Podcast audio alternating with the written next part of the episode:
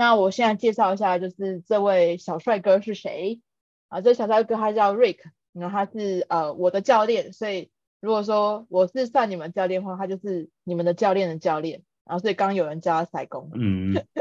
对，那是也不用了，是也不用了。对，然后呃，我跟他训练大概已经一年多的时间，然后他是低力体能教练，所以他有在带一些运动选手，然后还有在带一些比较特殊的族群，比如说他像有人受伤了，然后要回去做一些，就是他可能本来有一些专项运动，然后需要做训练，都会去找他。那他跟上次那个礼拜二那个呃，Re 哎 Jacky 物理治疗师，他们是就是同事，对，他们都是在批评方训练中心。然后都是在教一些运动员啊，然后或者是说一些英法做特殊族群等等的。然后呃，对，他很年轻，没错，他一点都不老，他比我小。对，那因为呃呃那个 Rick 他已经从事就是教练工作很久了，所以他带过很多呃有减脂需求的啊，然后或者是说有特殊专项运动需求的，就是呃训练训练员那。呃，今天就是来跟大家分享，比如说要怎么去培养运动习惯这件事情。因为我相信大家现在，因为我们都很有动力，所以就会很呃踊跃上线来跟我们一起做运动。但是要维持呃坚持运动习惯这件事情非常非常困难。所以今天就有 Rick 教练来告诉我们说，哎，怎么样运动为什么对人体有好处？然后你要怎么样去维持这样的运动习惯？那从建立运动习惯开始。那我们把剩下的时间就交给 Rick。鼓鼓掌！好，好，好，感谢各位。哎，那哎，都应该是这个，对，好，好，那我好，那我就先开始今天的讲座。那今天我们讲的主题会是着重在说如何开始运动。那后面我们也会讲到说一些就是试着去维持运动习惯的方式啦。那我相信各位就是呃，各位朋友就是呃，一定是有这方面的需求跟想法，所以才会参与这个这个群组嘛。对，那就是我们今天会分享一些东西。那前面我也就一样先自我介绍一下，那我叫 Rick。那像 Karen 刚刚就讲了，就是我是一个肌力与体能教练这样。那过去我自己本身有带过一些运动选手，那我自己本身呃也带了很多一般人啊。那像我这阵子其实也有蛮多是，比如说像中高中高龄族群的，然后可能还有一些，比如说是针对运动表现想要去做提升的，那跟一些比如说你是为了身体健康，或者说是为了一些身体状况去做调整的，那这些我只是都有在呃都有参与其中了。那过去我呃我现在是一名自由教练了，那在过去我也是我曾在 RPS 一间运动整合训练中心就是。担任教练这样，那在之前也有在运动前线去当体能教练。那最早的时候是在文化大学，就是有负责我们学校的男篮还有田径呃项目的体能教练这样。嘿，好，那我们今天这边就简短带过，直接进入我们的主题好了。好，那我们在聊运动这件事情之前，其实我会先来聊一聊，就是说为什么我们会讨厌运动。或者说，可能对运动这件事情是有一个错误的想象。那我们最常见的一些呃错误的印象是，可能呃这样讲好了，我们对于很多运动这件事情，就如果没有接触过的朋友，或者说可能刚开始接触的人，很多都是会来自于，比如说啊、新闻媒体嘛。那像现在自媒体又这么流行，那很多人可能会看一些，比如说 IG 啊、FB。甚至是 YouTube 的一些呃影片，这样，那这类的影片其实都会带给大家一个印象是，就是哦，可能为了呈现出一个节目效果，或者说呈现出一种那种给人呃，就是在那种情绪上面有很大刺激的的方式，所以画面通常都会呈现的哦，好像要很热血，然后你要呃很辛苦的去训练。或者说你可能就是啊，一定要拼到最后一刻，然后让自己燃烧到最后，这样才是最好的。那再加上呃，前一阵子我记得应该是五六年前吧，有一阵子很流行啊，就是这一类的书籍，就是说啊，你可能什么几周可以瘦身啊，几周得到腹肌之类的，那就是这类书籍也曾经有流行过一阵子。那哎，不瞒各位，就我自己也曾经买过了。就我还记得我大学时候曾经有买过一本，就是什么一个韩国教练出的，就是说啊什么八周让你练出六块腹肌的这一类的书籍，这样。那当然就是买归买，就真的实际操作之后，就是哎，就也可以知道，就是没有成功过嘛。对。那我想说的就是说，在这一类的书籍里面，其实很多时候。他都想传达的是，就是传达一个错误的观念跟想法，就是会让人误以为说啊，我们运动一定要到很辛苦才叫有运动到，或者说运动到，比如说你全身真的是没有力了，你的肌肉可能真的很酸痛了，那甚至是你隔天最好是起不了床，这样才叫做有运动的感觉。但讲实在的，其实大多数人都。你或许有办法这样完成一天的训练，但你很难是持之以恒的用这种方式去做训练，所以很多人就会开始对运动这件事事情感到害怕，就会觉得说啊，我是不是没有做到这样就是没有用的，或者说啊，这东西根本就不是我想要，我不想要变得变成啊这么比如说满身汗看起来很狼狈的样子，所以其实，所以其实就会变得说让运动这件事情。给一般大众产生了一个距离感，那甚至是在一般，比如说我们在呃运动中心，或者说很多的团课都会有那种，比如说什么啊呃很激烈的有氧，就是说啊要让你就是整个爆汗，然后让你整个就是练到非常非常累才可以。但其实我觉得运动这件事情不应该是这样，反而应该是让它变成你生活中的一部分，就像是我们每天吃饭一样，它就是哎。很平淡无奇的，你就是每天去做了这件事情。那呃，但不代表说就是呃，这种激烈的运动就是没有用的。我觉得我们应该是把它当成是一个呃一个配菜，就是偶尔哎，比如说运动力的，我可以把它当做一个是呃，比如说啊、就是一个点缀的方式，就让你哎增加一点新鲜感，或者说一些有趣的方式。所以，呃，所以我们在运动的时候，我们应该是让它，哎，平平淡淡的，就好像是你生活中的一部分。我们要去把它融入到我们生活，而不是说好像硬塞一个东西到你的，啊、到你的生活之中这样。所以，在这个，在这个时候，我就会希望各位来思考一下，就说，嗯，呃，运动跟我们之间的关系是什么嘛？那这边就是我用原子习惯的三个圆圈来分析一下说，哦，我们可以透过怎么样呃什么样的方式来培养一个运动习惯，或者说我们可以如何找出一个适呃我们适合的运动方式。那我们可以先看一下，就是图上就是有三个圆圈嘛，就是呃分别是身份认同，然后跟呃这个过程还有结果。那我们一般在做一件事情的安排，不管是你是希望啊自己可以瘦十公斤或怎样？那你先设定出一个结果嘛？那再来过程就是说，哦，你要怎么达到你这个结果？比如说，哦，OK，好，我要透过节食的方式，我要透过运动的方式，或者说啊，我要透过什么一六八或各种方式。那这个就是你在达到这个目标的时候的一个过程，你是怎么去执行的？那最里面一个核心的源泉就是说你的身份认同就。那这个身份认同就代表着是你自己这个人，呃，你对于呃你这个人的价值观是怎么样？你对于啊、一件事情的思考方式是怎么样？那你喜欢什么样的事情？你讨厌什么样的事情？你对于各种，比如说不管是对运动的态度或想想法都可以。那身份认同就代表着你这个人这样。那再来，我们就要去讲一下我们很容易产生失败的原因，就是不管在做任何事情，我们就以运动这件事情来说好了。因为我们很多时候在下一个决定的时候，我们是会透过先哎透过结果，然后再一路再慢慢的往回推，就回到哦呃，比如说我今天设定说哦我要减十公斤，那我就呃在过程中我就选择说啊我可能去跳郑多燕，每天跳一个小时这样。但往往在这两关过了后，呃，这两关设定完之后，但是很多时候在身份认同这个部分产生一个很大的问题，就是我们没有了解我们自己喜欢什么东西，我们讨厌什么东西，这个方法到底有没有适合我们这样？我们可能就是哎随便找了一个方法，比如说哎网络上人家说这个方法有用，我就直接把它套用到我身上来。但究竟适不适合我呢？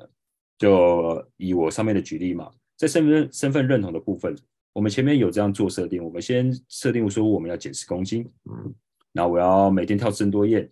但其实我心中对于运动这件事情非常排斥，而且我可能因为工作的关系，呃，我可能没有办法有很多的时间运动，甚至是我可能很怕累。那你这个时候选择哦跳深多燕这种这么剧烈的间歇训练方式，就可能对你来说就很不适合。那你可能就是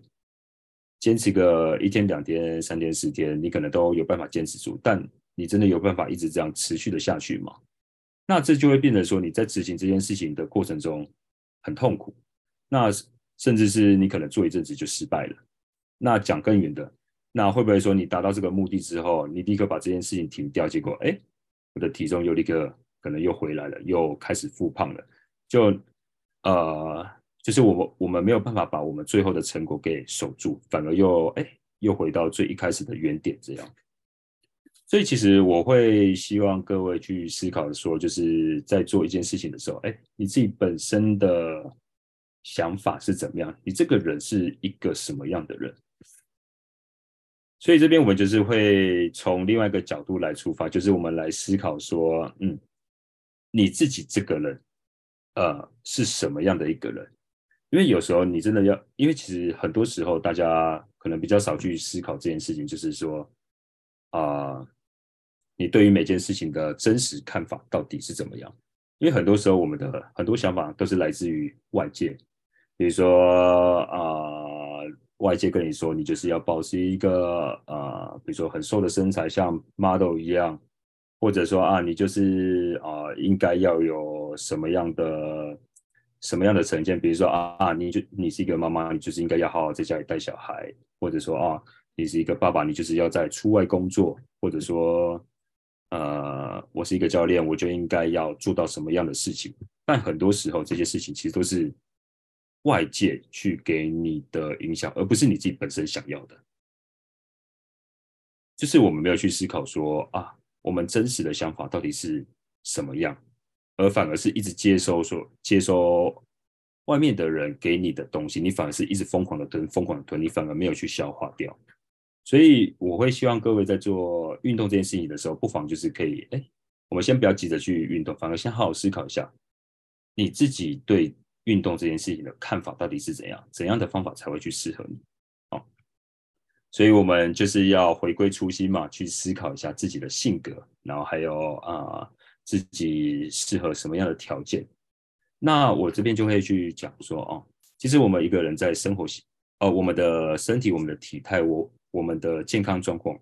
其实就是你平常的的生活习惯加总出来的一个结果。比如说你今天哦，你每天就是哦，比如说哦，好好吃饭，好好睡觉，好好睡眠，那你可能就是比较容易呈现出一个健康的感觉，这样。那如果你每天都是，比如说像我以前就是，哎，每天熬夜三餐就是都乱吃一通，平常也没有在运动，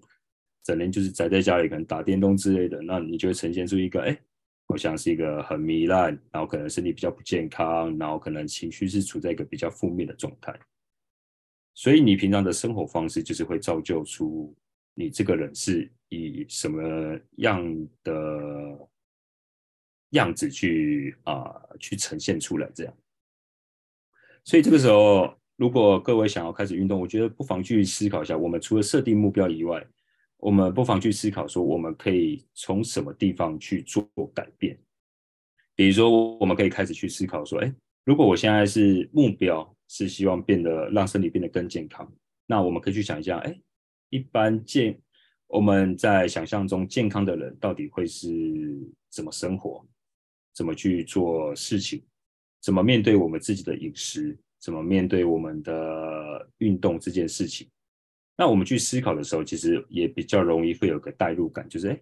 哦，原来其实健康的人都会去做这件事情。那我是不是有哪些东西是适合我的？我把它挑出来，我把它变成我的习惯，慢慢的去尝试。所以，呃，然后再加上另外一点是，很多人在做一件事情的时候，其实会希望我们立刻做到完美。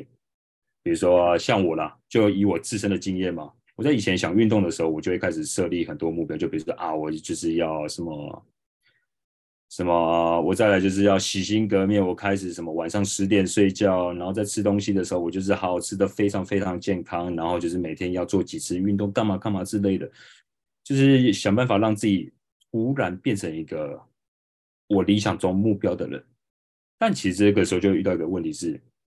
你对对，就是我们设立很多很多目标嘛，啊，但是你真的有办法维持住吗？你真的有这个耐心去完成这件事情吗？你真的有办法持续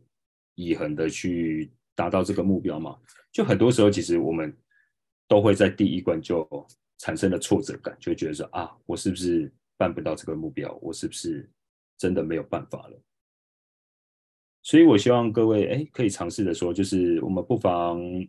不要一口气设立这么大的目标，而是从微小的习惯，一点一滴的慢慢去啊，让自己变得更好，然后让自己哎产生一些改变。这样，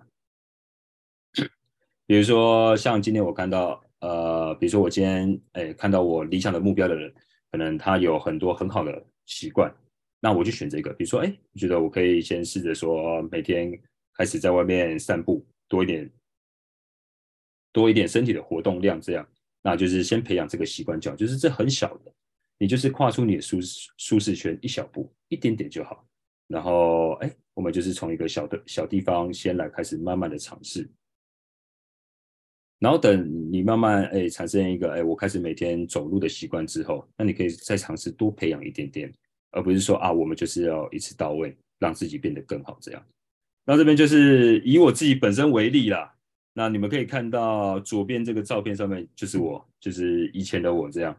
那我以前曾经就是到非常非常胖，就是体重最重的时候到达一百一十公斤了。那我现在体重大概都维持在九十公斤左右。那在那之前，其实我有产生过很多次的失败，就是我想。各位曾经试过的方法，我应该也都曾经试过了。就是比如说啊，什么开始断食啊，然后开始什么，以前还流行什么阿金减肥法啊，然后各种奇怪的减肥法，我应该都试过一轮的啦。但讲实在，其实就算有成功，其实到后面也很快就回来了。那就有一次，我就开始好好的去思考说，为什么我会失败？让我思考出来的一个结果，是因为这些方法其实跟我这个人都差太多了。差距太大了。比如说，我是一个很爱吃的人，我超级爱吃。呃，我基本上如果没有吃饱的话，我其实情绪会很暴躁，我可能会很不爽这样。那我那个时候就试过，比如说断食减肥，然后是哇，就是你饿了整天，你真的情绪都非常糟糕。那呃，好了，我最后是真的有瘦下来，瘦了瘦了个五公斤吧。但其实很快到后面，你就会因为长期吃不饱，你的情绪压力其实非常大。然后可能某一天我突然觉得够了，我就开始暴食一顿，然后就我体重就立刻弹回来。所以这就是呃，就是我们为什么会很容易失败的原因。因为很多时候其实我们都选了一个跟我们生活差太多的方法，而反而容易失败。所以那个时候我就开始静下心来去思考说，那到底怎样的方法会比较适合我呢？所以我这边就是有列出我当初的一些啊、阶段跟想法，这样，这当然是比较粗略的啦，但就是哎，我也是用这种方式去开始执行。就比如说，像我刚刚提到，我就是一个很爱吃的人，我超爱喝饮料，然后吃饱对我来说是件非常重要的事情。但是在这件事情里面，我有什么样什么什么事情可以去做改变呢？就是我虽然喜欢吃饱，但是其实我对吃东西不太挑，就是我只要可以吃饱就好了。嘿。就我今天是吃很健康的东西，吃饱我也 OK，或者说我今天整天吃麦当劳吃到饱，我也是 OK，这对我来说是一样的。重点就是那个饱足感嘛，哎，所以呢，我这边就开始做了一件事情，哎，第一阶段嘛，我先从一个比较小的东西先开始，我就是先不要喝饮料，因为我以前饮料鼎盛时期哈，大概喝到四杯珍珠奶茶吧，就差不多是这一差不多这种程度。哎，所以我就先好，那我其他先不管，我就一样先把珍珠奶茶先戒掉。哎，我就先不喝饮料，但是其他东西我一样照做，啊就平常我麦当劳一样吃啊，然后啊，我的饮食基本上也没有什么太大改变，就是哎，三宝饭照课不误这样。但我就因为戒掉喝饮料这件事情，其实我就体重就开始慢慢下降。那在运动的部分，我就开始思考说，哎，怎样的运动到底适合我呢？因为我之前也试过跑步，然后试过游泳，就是那就那些方法都试过，但是我后面得出一个结论，就是我真的超讨厌跑步，哎，我真的对跑步完全没有热爱这样。但我很喜欢打篮球，嘿，所以我就开始说，那我就是，哎，我先试着把我的运动量先去增加起来，那我就是只到球场去投投篮，哎，至少我有流，我有流一点汗，我有这样左跑右跑，哎，捡个球也算是运动嘛，对不对？哎，所以就用这种方式，哎，先让自己开始去增加活动量。等我身体已经开始很习惯去做这件事情之后，我又进入下一阶段，哎。我这样戒掉饮料，哎，感觉好像体重已经到达一个极限，就是没有什么样的变化。那我就选择说，哎，我喜欢吃饱，但我吃什么东西都没差。那我就选择，那我吃健康一点的食物，然后可能选择，哎，吃的比较健清淡一些。所以，我以前是外食族嘛，然后像我那阵子就是开始在家里吃饭，可能因为我阿妈平常会煮饭嘛，然后就是哎。跟着家里吃，然后因为毕竟你可以选择比较多青菜，然后阿妈煮基本上就煮了很多肉，但相对比较健康一些些，所以就这样，哎，我至少吃饱，但是我吃的比较健康一些些。那因为毕竟呃吃比较健康跟吃油炸油炸的食物相比，其实热量还是比较低，所以我一样是可以在维持吃饱的情况下，让我的体重开始慢慢的往下降。那在运动的部分呢，我呃投篮我已经投到很习惯了嘛，就觉得说，哎，那我开始想跟朋友一起打球，所以在周末的时候，我们就是会一群人，然后可能就是租一个室内篮球场，那就是开始，诶，就是打全场战，就是开始来回的折返跑。那因为你知道我那个时候体重还很重嘛，毕竟也差不多一百公斤左右，你知道我在场上跑步每一步都像在做重训一样。可是，呃，因为在，呃，因为我自己很享受这种奔奔跑的感觉，就是哎，可以打球，然后一群人这样玩，所以虽然累归累，喘归喘，但我觉得我还是可以很享受这件事情。然后就哎，在这一个过程中，其实也开始慢慢让自己的体重哎又更进一步的突破了。那到了第三阶段，就是哎前面两个阶段可能都已经差不多遇到瓶颈了。那我再来就是试着让我自己再更精进一点嘛，就是说啊、在饮食的部分，我就开始知道说要怎么去注重营养比例，比如说啊，我的蛋白质要怎么吃啊，然后我的碳水化合物要吃多少啊，油脂要怎么去摄取啊，用这种方式来执行。那再来是因为在打球，就其实已经开始慢慢慢慢瘦，慢慢瘦下来嘛，但是我还是希望说我在打球的时候有个更好的表现。我就开始上健身房，开始有找教练，就是带我做运动这样，然后开始接触，哎，怎么去做重训，怎么去练体能，然后哎，但在这过程中，其实我没有特别去想体重这件事情，就这样一路哎，慢慢的、慢慢的下来，就是最后瘦下来这件事情，反而是一个结果，就是我得到的一个附加产品。那我在这过程中做了哪些事情？就是我只是去踏出舒适圈，去培养一个不同的习惯，这样就是去培养一个我认为是一个好的习惯，就是用这种方式，然后最后得到了一个不一样的结果，让我自己产生了一个改变。所以，就是我用我刚刚的亲身经历，是想表达说，就是我们该如何去建立一个运动习惯。但我们人是一个习惯的动物嘛，就是你会很习惯的去做某些事、某一些事情，比如说，呃，你今天一回家，可能就习惯坐在沙发上面，然后可能开始打开冰箱，就是有什么东西就吃什么东西。那为什么我们我们会是一个习惯的动物？因为你做这些事情是最简单、最不需要消耗能量、你最不需要去花大脑能量的一些事情，就是我很自然而然的去做。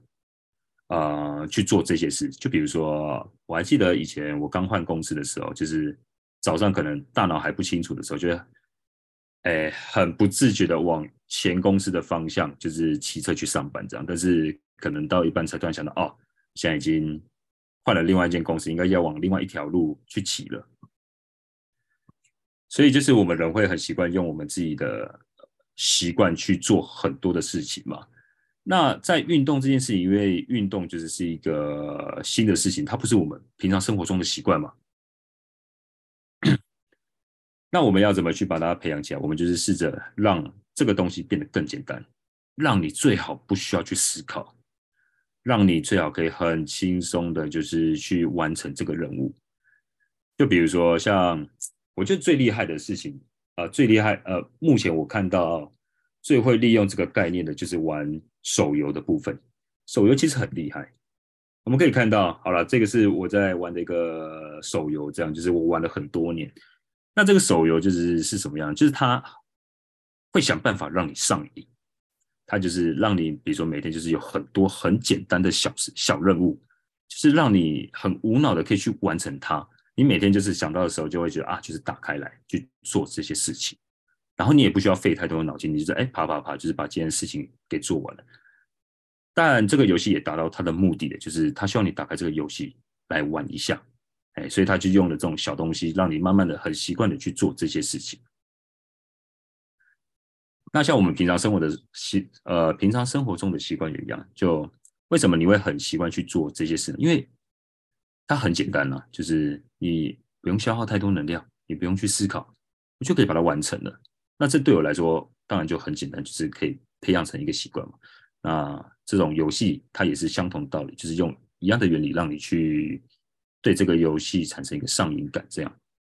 所以我这边就是呃有以就是每周上线上课程为一个概念，这样，就是我们该如何去完成这件事情。哎，那因为各位毕竟有参加了这个群组嘛，那呃一休这边就是每周也会有提供线上课程，可以让各位来上课。那我们就是透过。呃，上线上课程这件事情，我们要如何降低它的难度，让它很容易变成我们的习惯？那这边就是有一个流程，就是呃，我把每件事情都把它切割开来，我们可以好好好的去降低这件事情的难度。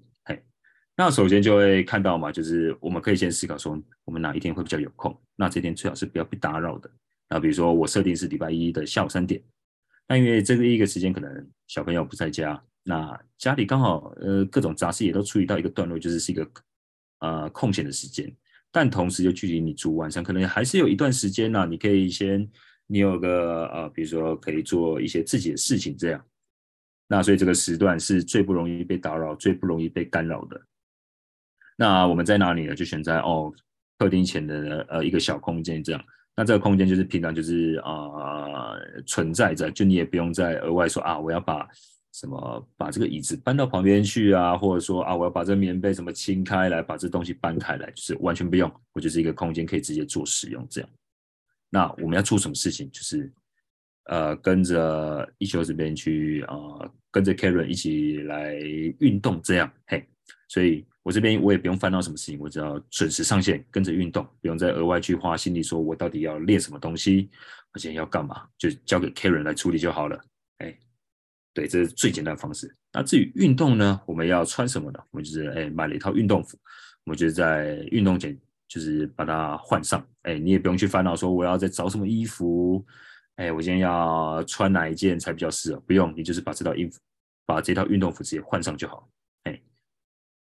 那同时间他其实也会告诉你说啊，我就是准备要运动了。哎，就这样。哎，那运动前我们要准备什么？就是水跟毛巾。那这个东西就是你平常就可以先准备好了。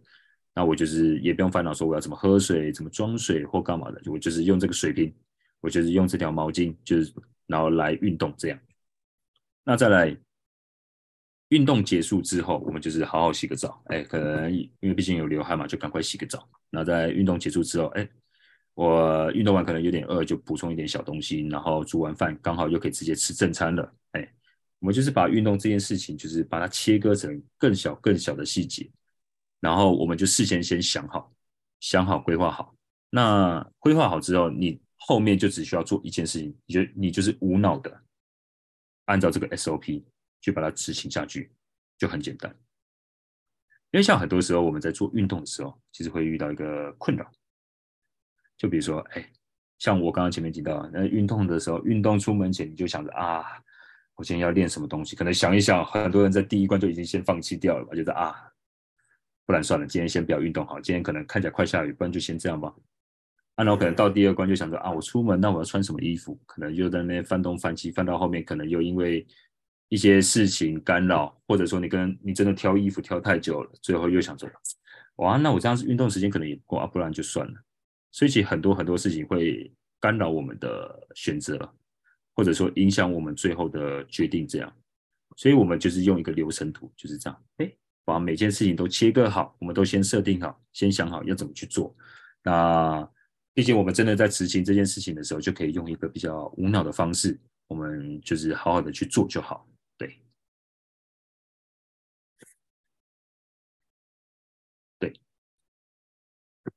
那当然，我们前面是先把运动这件事情先去把它切割开来嘛，就是去切割说我们可以怎么去做，怎么去执行。那其实它的同时也适用在你想培养的任何习惯里面，比如说啊、你今天是啊、想要。比如说，你今天想要学一个乐器，那你也可以去思考说：哎，我要怎么去把这件事情把它变得更简单？因为毕竟一件事情越越麻烦，你越没有办法维持下去。比如说，你今天可能啊、比如说你可能想吃个东西，但你冰箱打开来，平时就有放了很多零食或者说饮料，那你是不是随手可得？那你就会很习惯的去做这件事情。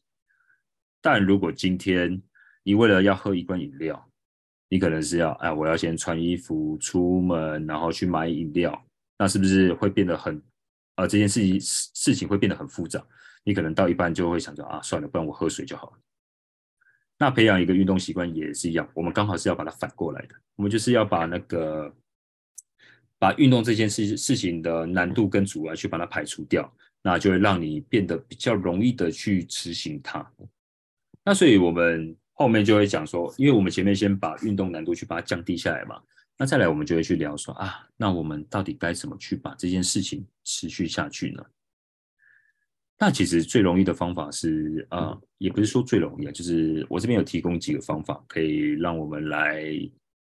来参考一下。就比如说，你可以试着把旧有的运呃旧有的生活习惯跟新的习惯把它捆绑在一起，怎么说呢？像我前面这边就有提到说，我们就是啊、呃，我们在平常生活嘛，就是说我们找了一个空档时间，我们就是哎，事情忙完了，我们就开始执行运动这件事情。执行完之后，哎，那我们就直接去煮饭，就是把你平常的生活习惯跟你要培养的一个新习惯，把它无缝接轨接在一起。那这个时候难度是最低的，因为毕竟你要想，如果我们今天是要为了运动，那你可能是要特别空出时间。比如说我下班，平常可能就是回家还有很多事情要做啊、呃。你为了要运动，然后反而把后面事情都推迟了，那你可能会让你的生活变得更困扰，变得更麻烦。那是不是对你产生一个很大阻碍？那在这个时候，失败率其实也会变得很高。那如果你今天就是是把它哎找，就是找到生活中的一个空档，哎，很轻松的把它放进去，让你无缝接轨的话。其实你也会觉得说，哎，做这件事情其实相对的没有那么困难，你你反而比较容易把它培养成一个你的习惯这样。那再来就是我们要试着，哎，培养一个好的习惯，最简单的方法就是融入那个情境。就简单啊，以我自身为一个例子好了，我在家里，因为现在比如说像现在的串流平台很方便吧，比如说什么 Netflix。啊，什么呃，Disney Plus 之类的，就是很多人会用这些平台来追剧嘛。那在追剧的时候，你可能就在家里看。那像我自己就常常遇到一个问题是，我在追剧的时候，我太容易分心了。比如说，我今天可能呃看一部片，然后就看到一个桥段，比如说他提到一个，比如说哦什么什么什么东西之类的，那我就会因为说啊，我很好，我很好奇这个东西到底是什么，我可能就会先按下暂停键，然后哎，我先跳到另外一个网页，然后先 Google 一下。说啊，这个东西到底是什么鬼？这样，然后再跳回来看。那甚至是你可能就是哎看一看，发现更有趣的东西，那这影片就可能搁置在这边，呃，放了很久，然后就没有完成。这样，就比如说像我也之前有在看《绝命毒师》，大概五六年前吧，然后就是看完第一季之后就一一直停摆到现在了，哎，就是到现在都还没有办法把它看完。但是呢，如果你今天换，但今天如果我到电影院院的话，就是。在电影院这种环境下，哎，你就是你知道这个环境，你就是好好的看电影，你就是专注的看电影，你这个时候反而不容易被影响。就算你今天对一些事情有疑问，你也会先把它放下。我觉得他专心的去做这件事情，所以你让你自己融入一个情境，其实是非常重要的。那以运动为例，就像是我们像我自己，我自己在家里就很难运动，因为我知道我太容易分心了。我太容易，因为比如说我可能看电视，哎，突然发现一个很有趣的事情，我可能就这样，哎，运动先放着，然后可能先看新闻这样。那或者说可能哎动一下，突然想哦，又想说哎，什么事情没有做。就很容易受干扰。但如果你今天是试着整理出一个环境，不管是一个小空间，或者说是到健身房去，那至少没有外物的打扰，会让你更容易去执行这些事情。那还有像是设备嘛，像我刚刚提到的，你就直接穿上一套运动服，穿上穿上运动服这件事情也是给自己一个仪式感，会让你知道说啊，我现在就是要运动了，我知道我现在该做什么事情。而比较不容易受到一个混淆，这样。那同时间，你的情绪也可以准备好，说啊，我再来就是好好的运动，那我也不用再去想其他事情，就是把这个时间留给这件事情，这样。嗯。那再来第三点，就是说给自己奖励，因为毕竟我们在做运动这件事情是我们平常不习惯的事情，那我们要怎么样提高它的成功率，就是把它培养成一个习惯了。那我觉得给适时给自己一个奖励其实是好的。怎么说？因为毕竟在刚开始，我们对运动事情其实是有很多那种负面的情绪，会觉得啊好累呀，啊，那就啊全身酸痛啊，或怎么样的。呃，因为运动它其实它的成效其实通常会出现的比较晚，你甚至是需要累积一定的程度，它才能看到效果。不管你今天是想要减肥。或者说你今天是为了身体健康，或者说你想要让你的，比如说肝指数下，啊、什么，让你脂呃脂肪肝变不见，哎这一类的情况，它其实需要透过蛮长一段时间去累积才有办法达到。但我们的情绪跟生理其实有时候没有办法维持这么久，没有办法维持这么久，所以这个时候如果你适时给自己一点正面的回馈的话，那其实它也可以让你。能够持续的继续下去，就比如说像我那个时候，啊、呃，我到减肥后期，其实我对于饮食控制这件事情，其实也觉得，啊、呃，难免会觉得受不了，就会觉得啊，我干嘛？哎，那个隔壁人的那个便当看起来好好吃哦，不然就说，就经过炸鸡店闻到那个味道，就觉得哦，好香，我超想吃的。那这个时候，你可以用什么方法让自己？呃，坚持下去。我自己最常的方法，最常用的方法就是，我给自己一个目标。比如说，我那个时候就这样给我自己设定：我只要每掉一公斤，我可以有一天吃我想吃的东西。一天可以吃我想吃的东西。那在那之前，我就会哎试着说啊，我会先开始想好说啊，哎，那我要就是，如果我真达到这个目标，那我要吃什么东西？那我也愿意为了这件事情。啊、呃，去坚持下去，就想着，嗯，好吧，那不然我再忍耐一下好了，再坚持一下好了，就这样，哎，试着试着慢慢做。哦，那这边我再分享另外一个是，呃，我学生的一个方法，不过他这个方法真的是，我觉得也蛮妙的啦。就是我有一个学生，他其实很喜欢买包包，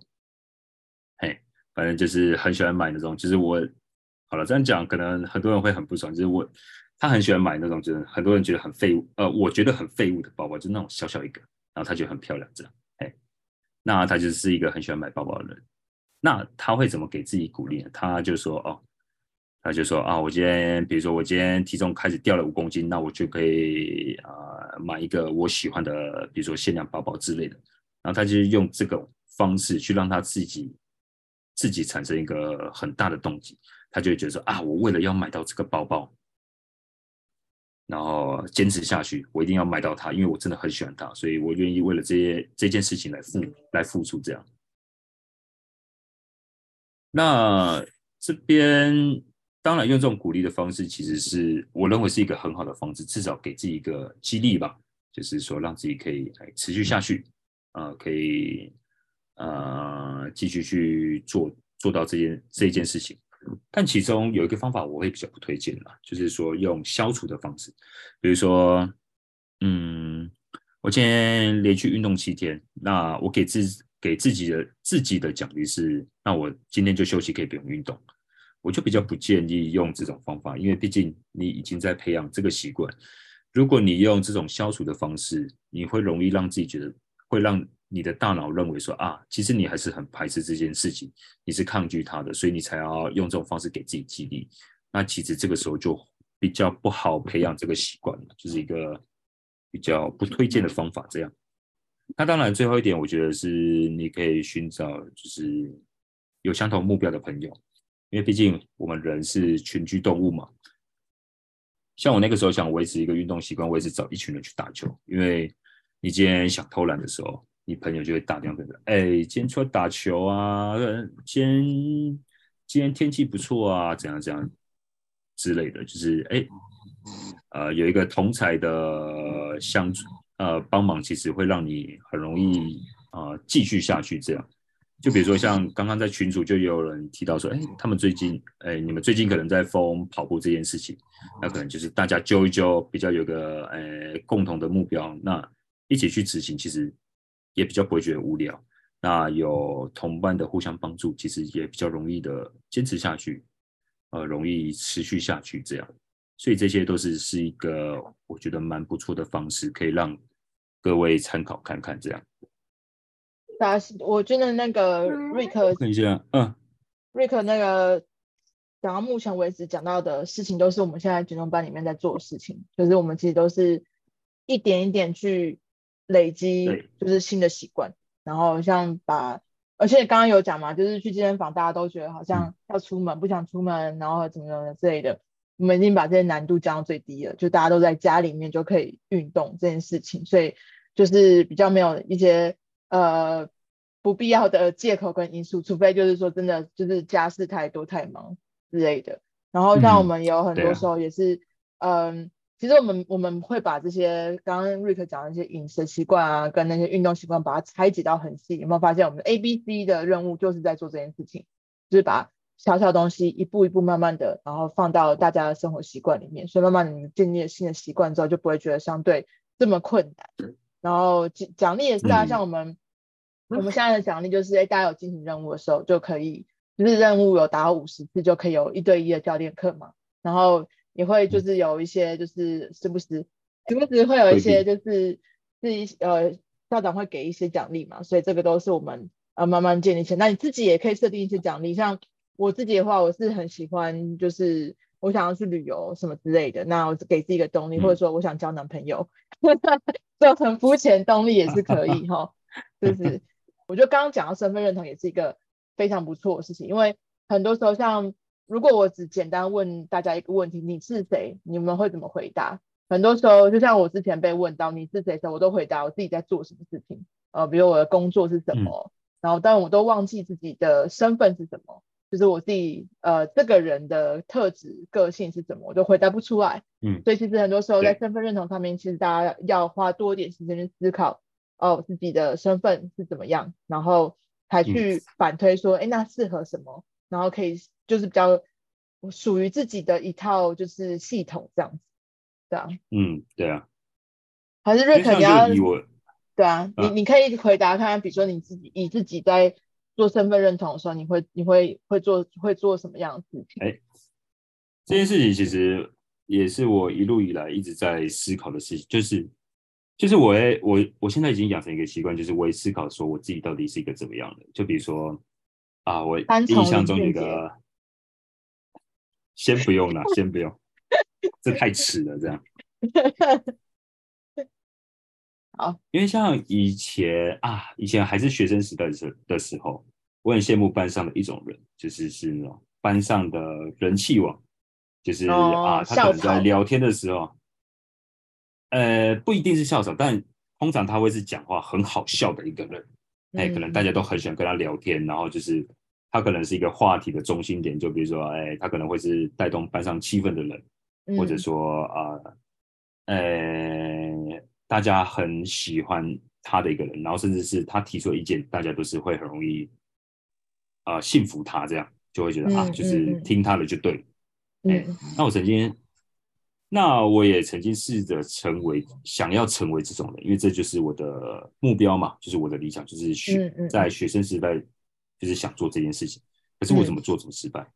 嗯嗯嗯，因为我就因为我就不是，对，这就不是我，甚至是我就算做到了，我也会觉得说，我好像在演一个人，因为这就不是我。嗯，这就不是一个我的呃生存方式，我的我的相处的方式，我跟人互动的方式。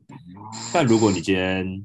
我跟你一对一的深谈，我跟你聊天，其实是哎可以很 chill 的。但是面对到一群人的的时候，我也觉得这对我来说是一个很大的负担，我没有办法去好好做这件事情。这样，嗯嗯嗯。所以就是当我知道之后，嗯，没有你先说。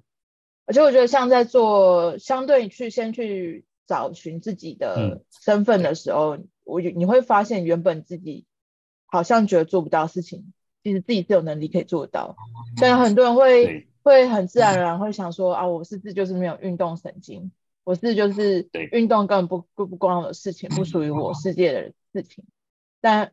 很多时候有就是你自己去回想自己，其实是有能力去做到很多事情，比如说。呃，对，适合自己非常非常重要。就是像有时候，像我以前也没有想象过我自己有办法健身，因为我从小就是一个没有运动习惯的人嘛，所以我没有压根没有想象过自己有一天会变成教练啊，我有一天有办法把健身当做自己的就是专业或兴趣一样分享给很多人。那但是当我跨出那一步开始在做这件事情的时候，我发现哎，自己是其实是有是有这个这是部分天分的，我其实是可以运动的。然后我才发现说，我以前为什么会这么否定自己？我如果可以及早认识自己是其实适合运动的话，那我就可以做更好。然后甚至说我可以现在可以做得更成功。然后他也不会，就算中间的过程就不会那么的辛苦这样子。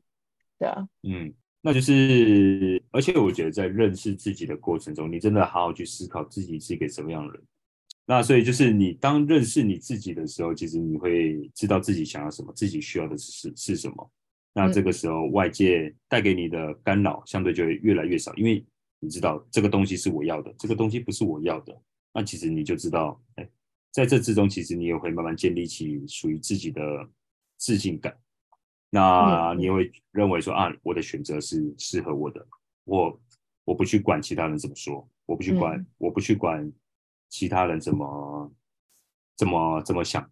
怎么想你这样？因为你知道这就是你，嗯、这就是最真实的你这样。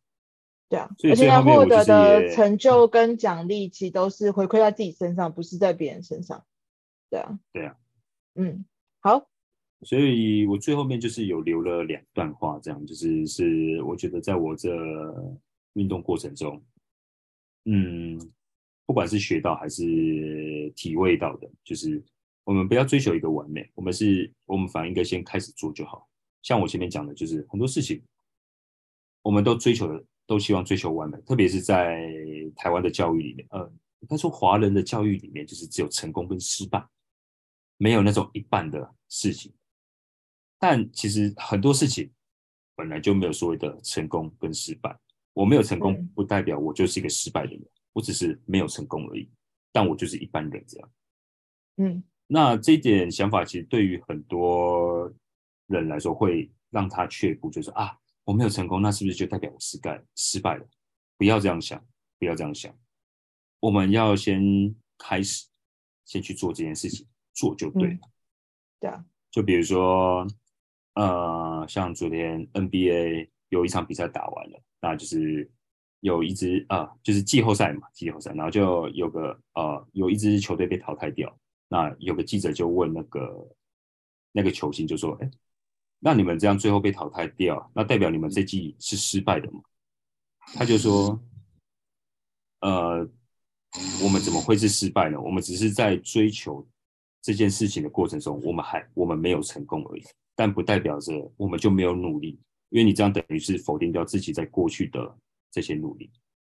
或者说你就认为说啊，我过去做的是不值得，但并没有这些东西，其实会成为你未来的养分，可能就是你成功道路上的一个、呃、种子，这样，对啊。或许你今天哎没有培养出一个运动习惯，但没有关系啊，再试嘛，你就试到一个适合自己、适合自己的方法。我反而会鼓励大家说，就是勇于去尝试，嗯，因为你只因为你这一呃你这个运动你可能没有亮起来，不代表着说其他的就不行嘛。所以其实我觉得任何方法你就先去试试看，嗯、就对了。哎，不要害怕失败，对，没有人可以否定你。对啊，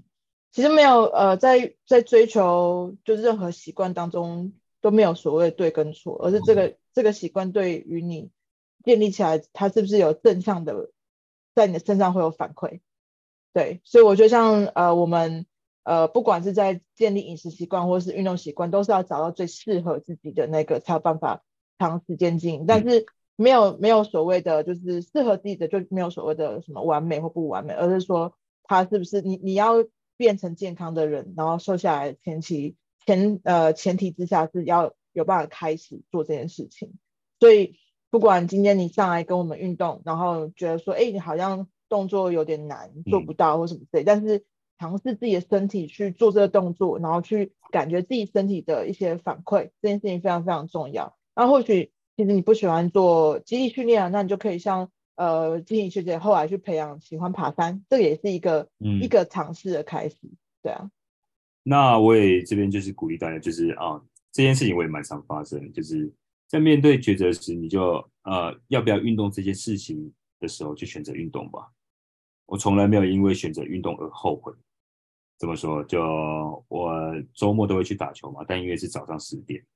但因为我工作的关系，其实我都是属于蛮晚睡的人，所以早上十点对我来说其实有点啊，要早上起来去打球，其实就是经常会天人交战。但我就会想一件事情：如果我今天不去打球的话，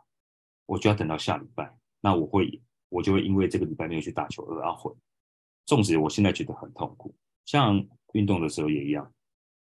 嗯，当你在天人交战的时候，你就选择去运动嘛，反正先去做这件事情绝对不会错。嗯，你一定没有听过一个人会跟你讲啊，啊，我今天好后悔去运动哦，这样通常不会有吧？应该不会有吧？只会有，只会有说啊，我你今天可能吃了一个什么，比如说吃个热色食物，就是啊，我干嘛吃这样？但不会有人跟你讲说啊，我干嘛去运动？不会有人这样想。给给各位的一句话，这样子，那同时也是跟我自己说了，就是，嗯嗯，运动吧，先动起来吧。对，我从来没有想过你这么的文青诶。虽然我平常可能讲话北烂北烂，但 但我还是有震惊的时候，好吗？哎，这个我可以，呃，瑞克刚刚讲的经验，我可以非常的认同，因为也分享给大家，就是虽然说大家不像呃我们这样子会去，对，没错。健身房对，呃，我会去健身房上，像顺成现在有嘛？现那有很多学生目前还是都在家里面运动。那像我自己本身，因为我跟瑞克在上教练课，那我即便我自己是已经开始在教学生了，但是我现在还是会持续的上教练课，因为它是一个让我可以进步，然后让我可以同时还可以有达到一个强度的运动，所以它会是我很固定的一个 routine。就像我平常还在线上教你们，可是我还是自己有自己的运动时间。那因为平常我们在呃，就是秋哥秋阳这边的工作时间其实都拖到很晚嘛，像我们拖到十点十一点，但是有很多时候我都会选择白天的时候去去运动。那白天的时候去上教练课，我就必须要强迫自己很早起床，即便说那个是要牺牲掉我自己的休息的时间，但对我对于我我来讲，那个是一个动力，就是让我持续可以学习，然后它又可以让我的身体感觉比较舒服，然后那一整天下来工作其实是比较有精神的。那重点是，我还可以学到新的东西，然后还可以反馈给大家，去教大家运动。就这件事情对我来讲是很正向的循环，对啊。对啊。好。好。跟瑞克上课是，其实跟呃，应该怎么讲？我觉得有时候运动，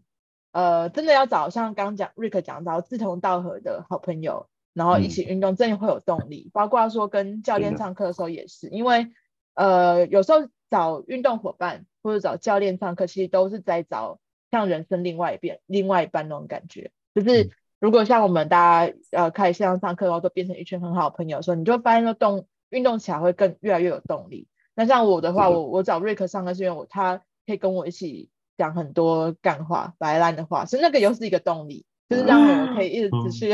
嗯、持续的去运，持续的去上课。对，因为你要九点起来，然后想说啊，错过一次可以讲干话的时间。然 后就会觉得说很可惜，平常压力是多大啦？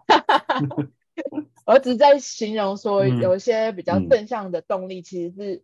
发生在生活周遭，我自己比较 miss 掉的。所以就是像我们现在减重班有一群这么好的伙伴在一起，然后不管是穿饮食啊、互相鼓励啊、运动，我觉得都是一个很好的事情。因为你自己一个人可能会觉得哦，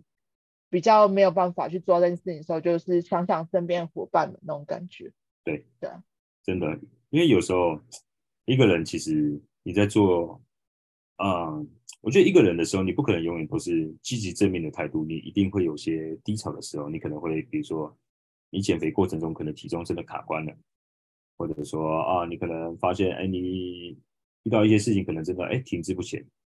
那这个时候，其实身边如果有一个人或者一群朋友们可以鼓励你的话，其实很多时候他会是你坚持下去的动力。所以我觉得找到一群志同道合的朋友真的蛮重要。他会是一个你最强的后盾。嗯、对啊，好像培宇有问一个问题哦，他说如果上健身房，怎么挑选到适合自己的教练？哇、嗯，这个问题哦，我想一下。好了，我来先回答，嗯、因为毕竟我自己已经有教练了，就是呃，应该是说呃，上健身房的时候要前期要先去考量到你自己上健房健身房的目的是什么。因为像如果只是想要呃，就是你要先了解自己的目的。比如说我们今天目的很简单，我想要瘦，那我今天想瘦，呃，你自己应该有个目标，想瘦十公斤，或者我想要增加肌力，或者是我想要呃学会训练动作。那呃，先了解自己的目标，然后你到健身房的时候，教练他会一定会先问你说，哎，你的目标是什么？那这个时候你跟你就可以从教练的应对去。判断出来说这个教练是不是适合你，比如说他会问你一个问题说，哎，你平常呃上上健身房的配合频率可以是多多久？呃，然后你的目标我预计要用怎么样的训练计划帮你去达成？然后然后包括因为他第一堂课比都会都是体验课嘛，会带你去。呃，比如说体验一下他教学的风格，然后你也可以去判断一下，说，哎，这个教练教学风格适不适合你？然后包括在互动的时候，你就可以去判断说，哎，这跟教练呃在聊天，你能不能听得懂他讲话？你能不能呃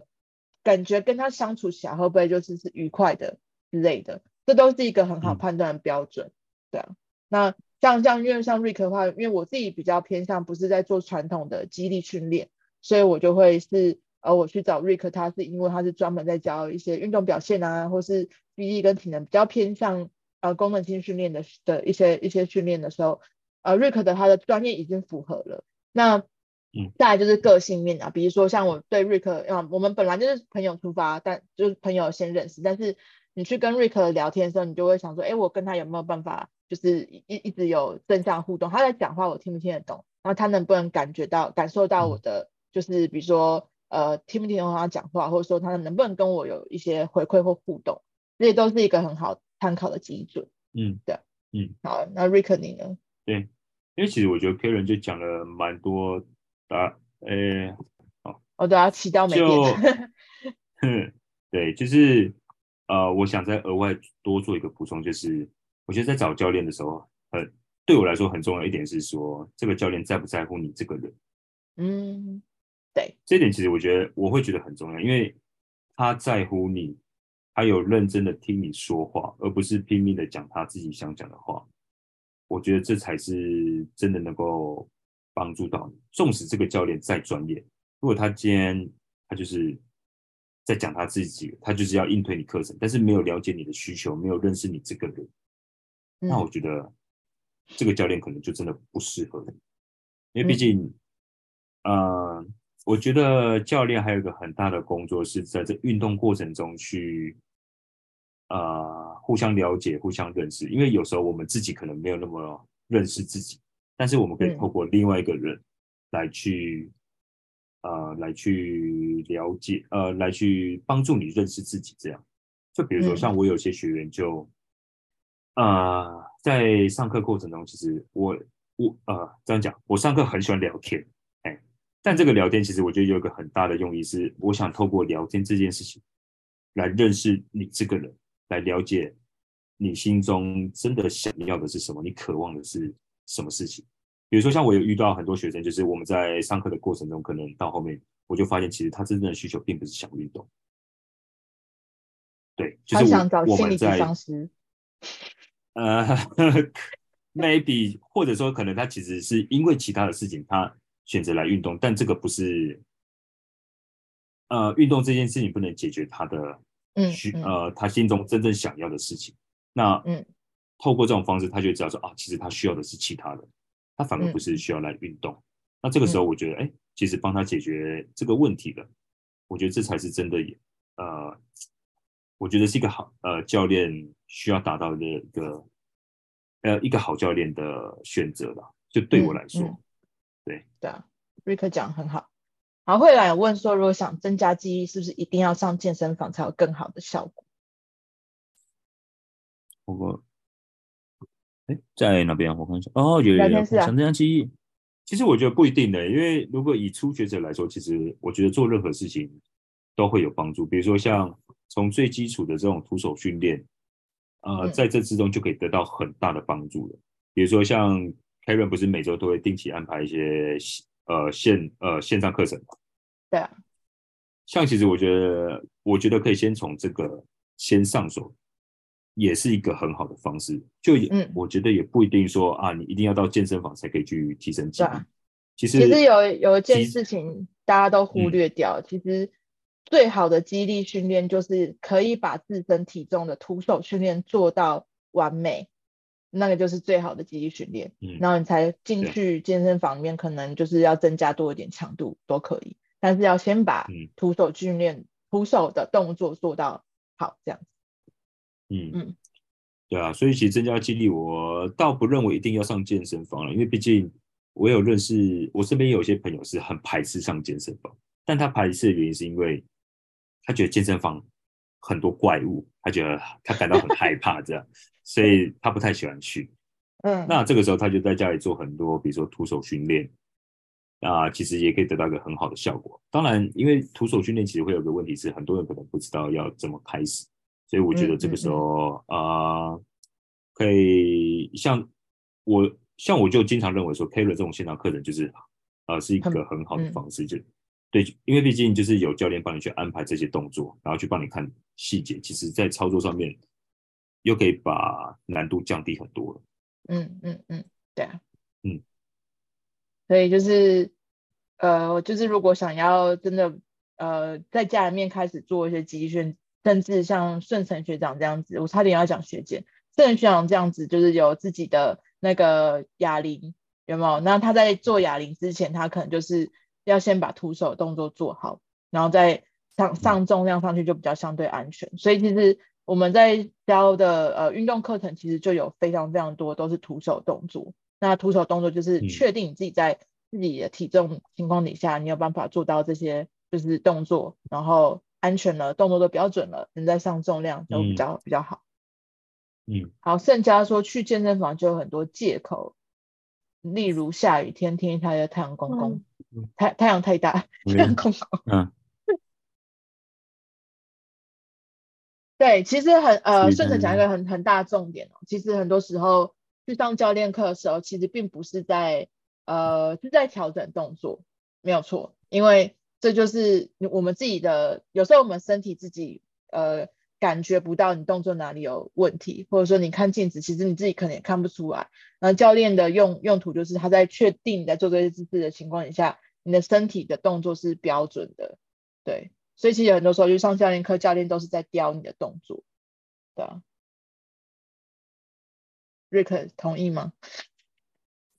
没有，我在看那个谢谢塞工。哦。对啊，其实我觉得，对对啊，嗯，对啊，其实我觉得去健身房，嗯，当然我觉得还是看你的初衷是什么了。因为我也确实遇到真的很多学生，他本身就很会练，但他就是有一些动作上面，呃，一些小细节上面可能没有办法做得很好。那这个时候就其实透过一个人去帮他处理的话，其实对他训练上面也有帮助。那像这种学生，他可能就是一个月来一次啊，我就是帮他，哎。处理一些小细节之后，他就回去自己练，就其实这样也 OK。所以其实我觉得还是要回归说你自己的目标是什么。嗯，对，就是啊，你去你找教练到底要干嘛？嗯，对。像我们现在那个五十个任务累积完就一堂教练课，用意就是在这边，就是让你们呃跟着我们运动嘛，然后运动之后一定会有很多问题，然后因为我们是线上课都都是团体的课程嘛，所以就是呃一对一的教练课，不管在现场或者在线上，我们都是呃你们有问题现场可以提出来问，然后或者在线上可以提出来问，现场我们就帮你调整动作这样子。好，大家晚安，拜拜。晚安喽，拜拜，拜拜，拜拜。